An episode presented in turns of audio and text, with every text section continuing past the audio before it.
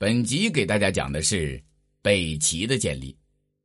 武定五年（公元五四七年），实际掌握东魏政权的高欢死后，其长子高澄继续掌政。不久，高澄遇刺身亡，弟高阳继权。八年，高阳代东魏称帝，国号齐，建元天宝，建都于雁，史称北齐。北齐继承东魏所控制的地盘。占有今黄河下游流域的河北、河南、山东、山西及苏北皖北的广阔地区，有户三百万，人口两千万。天宝三年（公元五五二年）以后，其文宣帝高阳北击库莫西，东北逐契丹，西北破柔然，西平山湖，南取淮南，势力一直伸展到长江边上。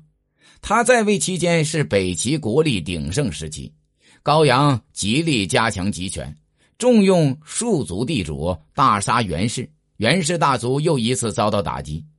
崔、卢、李、郑等汉族大族地位也大大下降。他还在北魏官制的基础上，加强了尚书省的组织与分工。尚书省设令级仆射，掌握朝廷实权，省中设六部。分为吏部，吏部掌选任官吏；殿中，殿中主礼和刑；四部，四部主祭祀；武兵，武兵主军事；都官，都官主监察官吏及水利；度支，度支主财政户口，即后来六部的前身，成为隋唐官制的渊源。本集已经讲完，欢迎订阅。